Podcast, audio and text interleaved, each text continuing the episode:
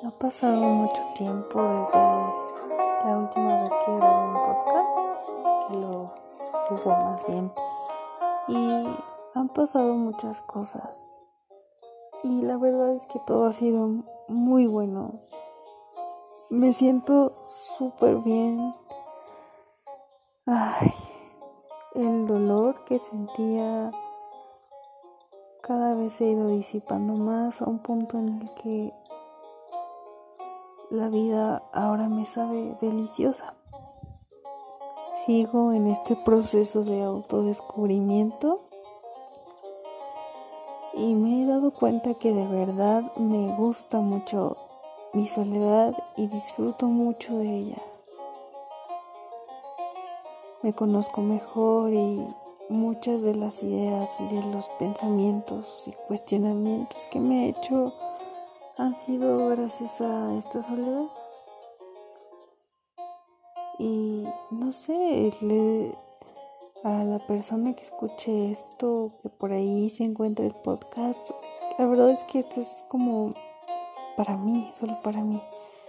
Pero si alguien lo escucha, que no sea yo, de verdad, y si pasa por lo mismo, pasó por lo mismo que yo, que tuvo una relación tóxica donde las dos personas estaban enfermas y, y estás en ese proceso de duelo, de verdad vale la pena el dolor. Claro que, que duele y lloras y yo ahora lo veo como un síndrome de abstinencia. O sea, pero si te pasa, se va a pasar y de verdad es súper rico, es muy placentero volver a sonreír. Hay vida después de, de todo eso. La verdad es que he madurado mucho. No veo la vida de ya no sé, no veo la vida igual desde que decidí tener desarrollo personal, ser más espiritual y también ser más objetiva porque la verdad estoy entre el punto medio en el que soy espiritual pero también soy objetiva y, y empiezo a discernir mucha información. Ya, ya no me no me quedo con cualquier cosa. Y, y todo eso ha estado pasando gracias a mi soledad. Ay, no sé. De verdad que me miro al espejo y ya no me reconozco. Pero para bien. Me gusta mucho lo que veo. Me siento feliz, confiada. Las personas que se acercan a mi vida son buenas. Para mí, ¿no? O sea, ya no hay manipulación, ya no hay celos, ya no hay competitividad, ya tampoco hay inseguridad. Más bien es como un ayudarnos entre todos y eso me gusta mucho.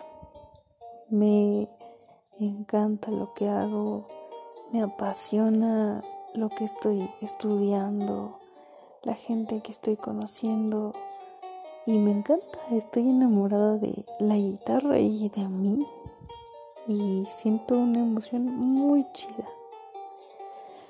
La verdad, no sé cuánto tiempo pasó desde que subí mi último podcast, pero ¿qué, qué hice para ahorita estar plena y poder dormir tranquila en las noches?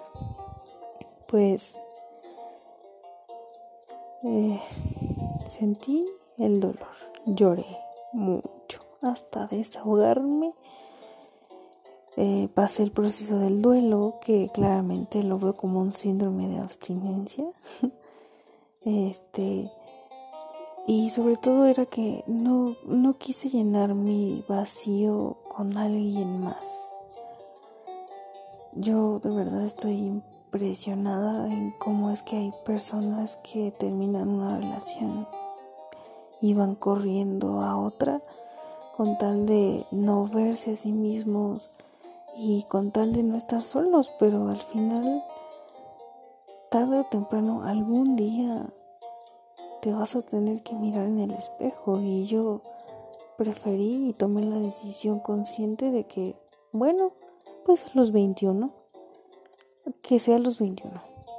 Ahorita ya tengo 22 y me siento bien. Eh, vivir sola me ha ayudado mucho también. Tener un espacio donde estudiar. Empezar a aterrizar más mis ideas. Y sobre todo también cultivar mucho el amor propio y cómo lo cultivas. Es de todos los días. La verdad, antes era una persona muy insegura, pero ahora cada vez me siento más segura de mí misma y no sé, me gusta mucho lo que soy en este momento. Pero sí, pasar el duelo, tratar de no llenar nuestro vacío emocional con nadie más o con algo más, cosas, personas, situaciones. Tratar de sentirlo, la verdad. Eh, si tú no puedes solo, pues también ir a psicoterapia ayuda. A mí me ha ayudado bastante. De hecho, ya llevo como tres meses en psicoterapia y me siento genial. La verdad es que es una gran confrontación contra, pues sí, contigo mismo, no contra ti mismo. Más bien sería contigo mismo. Es como un gran espejo objetivo que te, pues sí, que se refleja que te reflejas en él más bien. Lo ves desde otra manera, desde otro punto de vista y, empiezas a, a discernir, a, a conectar información, a entender muchas cosas y me ha ayudado mucho. ¿Qué más? Enamorarme de, de la guitarra, volver a tocar con esa pasión que con la que empecé y enamorarme de mí. Eso me ha ayudado y me siento feliz, me siento plena. Hoy tengo un estado de plenitud que es interno y eso es lo más chido que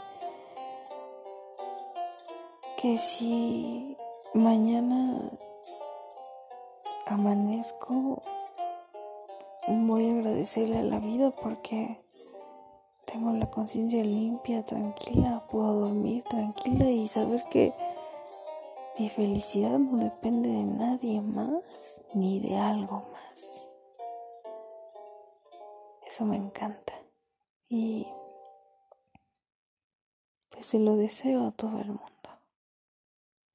Esta plenitud interna está de moda el amor propio y todo eso, pues háganlo de verdad.